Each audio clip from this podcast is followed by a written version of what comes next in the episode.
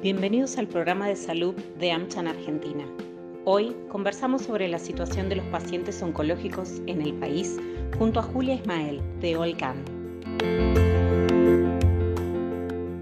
Hola Julia, ¿cómo estás? Qué gusto compartir esta, este tiempo contigo y muchas gracias por aceptar nuestra invitación a AmCham Connect. Queríamos hacerte algunas consultas en relación a cómo habías evaluado la pandemia del COVID-19 para los pacientes oncológicos en la región de América Latina. Bueno, muchas muchas gracias por la invitación y eh, para mí también es un placer compartir este espacio y poder contar algunas visiones y inquietudes que, hemos tenido en el último tiempo. La pandemia eh, fue un, breakout eh, para todo el mundo. Hay preocupación desde todos los aspectos que se pueden imaginar, eh, pero fundamentalmente afecta desde lo económico, lo social y desde lo que a nosotros nos interesa desde el punto de vista de la salud.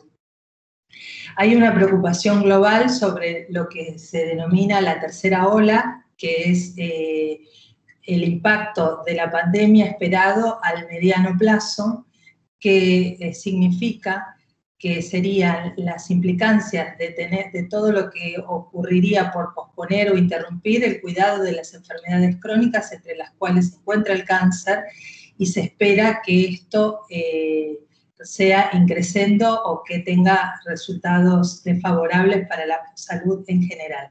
Esto lo está, ya lo empezaron a ver y a medir algunos países europeos, ya hay reportes publicados donde se vio la cantidad de casos eh, diagnosticados o los diagnósticos tardíos del cáncer a nivel mundial. Ahora, yendo a la región nuestra, que es la de Latinoamérica y el Caribe, la situación prepandémica en la región respecto a la salud eh, no es similar a la de los países desarrollados, ya que hay un predominio de sistemas de salud fragmentados y eh, sistemas de protección social débiles, así como un alto porcentaje de la población en situación de pobreza.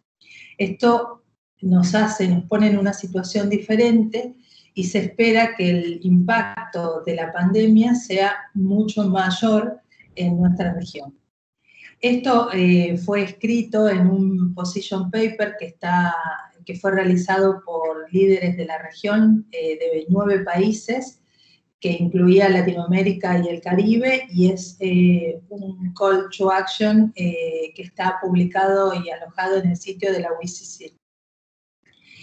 Eh, básicamente nuestra situación de arranque, la preparación que teníamos pre-pandemia eh, es bastante diferente a la, de los países desarrollados.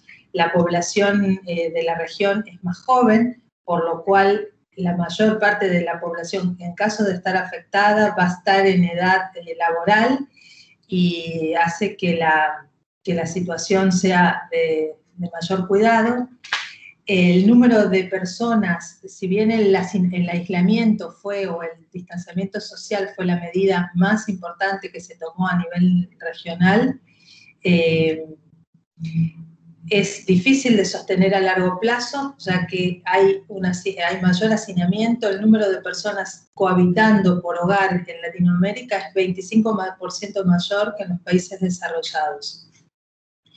También el número de camas por cada 100.000 habitantes es menor, casi que la mitad que en los países industrializados. Y en un principio también fue una problemática la, cantidad de test disponibles, eh, que fue muy baja en los países de la región, los que más habían eh, estoqueado este, test e insumos fueron Chile y Perú, y los demás países muy por debajo de ellos.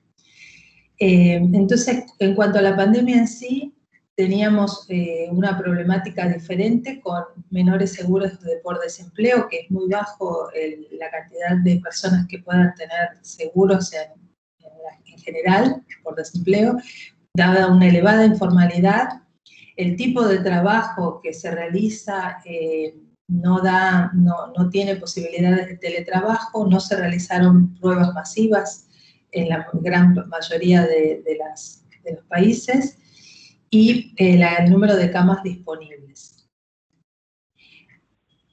Muy claro, Julia, este panorama que nos acercás y no puedo dejar de preguntarte cómo analizás el cuadro de situación para los pacientes que viven con cáncer en nuestro país, en Argentina.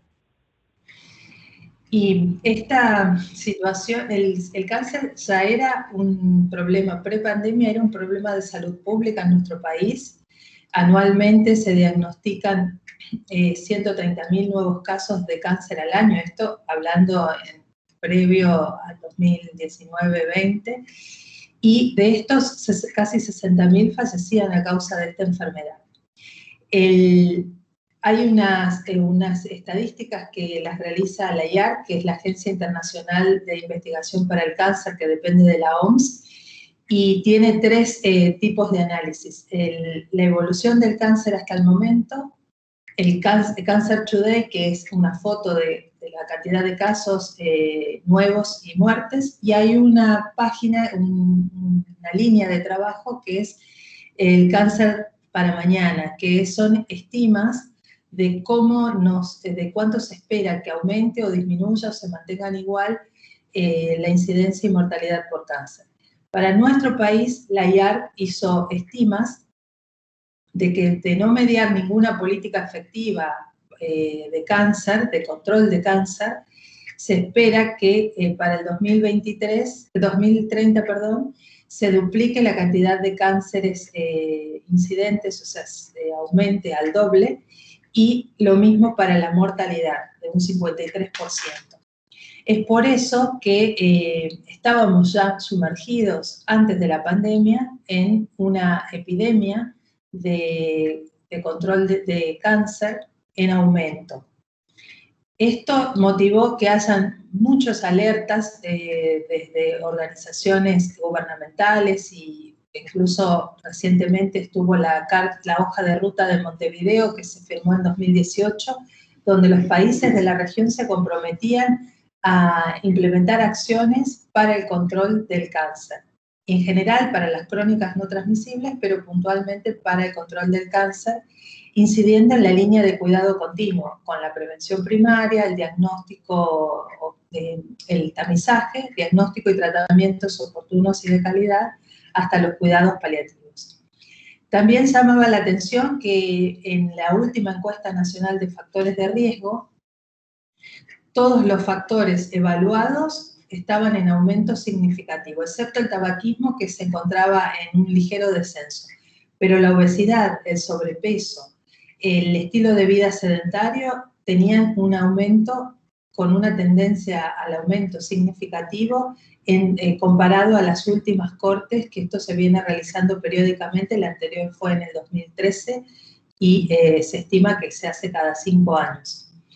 Em, entonces esto nos ponía en una situación eh, alarmante en cuanto al control del cáncer en nuestro país. Entonces a esto se le suma la pandemia por COVID, y es por ello que este fenómeno se describe como una sindemia donde existe la suma de dos o más brotes de enfermedades concurrentes en una misma población y que tienen interacciones porque exacerban el pronóstico y la carga de enfermedad una sobre otra. Y es lo que vemos, que las poblaciones de la región y puntualmente de nuestro país tienen mayores riesgos de, eh, de ambas enfermedades, dado el contexto desde el cual partimos en, esta, de estas dos enfermedades. Tal cual, tal cual, Julia.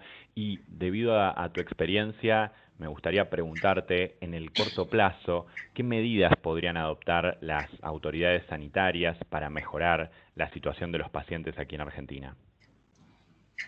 En verdad, eh, existen múltiples recomendaciones y muy bien probadas que pueden servir para, para mejorar o mitigar el impacto de la pandemia eh, en nuestra población. Lo que, eh, la principal recomendación es la adopción y adopción, si digo bien, de recomendaciones internacionales que ya están disponibles y que están eh, y adaptarlas a nuestra epidemiología y a nuestra situación nacional. sobre todo garantizando el acceso a los servicios oncológicos de los pacientes, que puede ser desde el apoyo en el transporte, a los, eliminando algunas barreras económicas para los pacientes que están hoy por hoy haciendo tratamiento y que se vieron eh, relegados e, y obligados a abandonar o posponer sus tratamientos.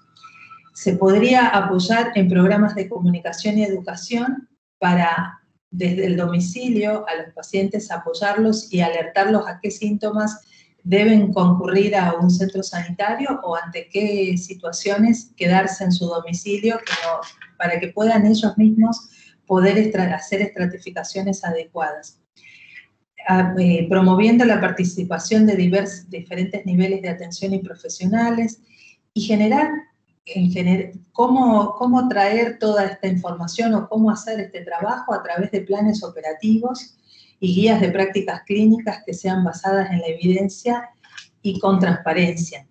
Es decir, que hacen instrumentos para los profesionales de la salud, tanto públicos como privados, y para la población, para que podamos estar todos en la misma página y, tirando del mismo lado, para el mismo lado con, durante esta pandemia. Eh, y en resumen, eh, estas medidas eh, fueron, estas recomendaciones fueron elevadas en el position paper que comentaba, que, está en, el, sitio de la UICC, que son estas recomendaciones básicamente. Excelente. Julia, y me gustaría preguntarte, yendo un poco más allá de, de los efectos de esta pandemia, eh, sobre algunos aspectos de, la gestión sanitaria vinculada al cáncer. Recuerdo que durante tu gestión frente al Instituto Nacional del Cáncer, justamente, trabajaste muy fuertemente en un plan quinquenal del control del cáncer. ¿Cuáles fueron los principales objetivos de ese plan?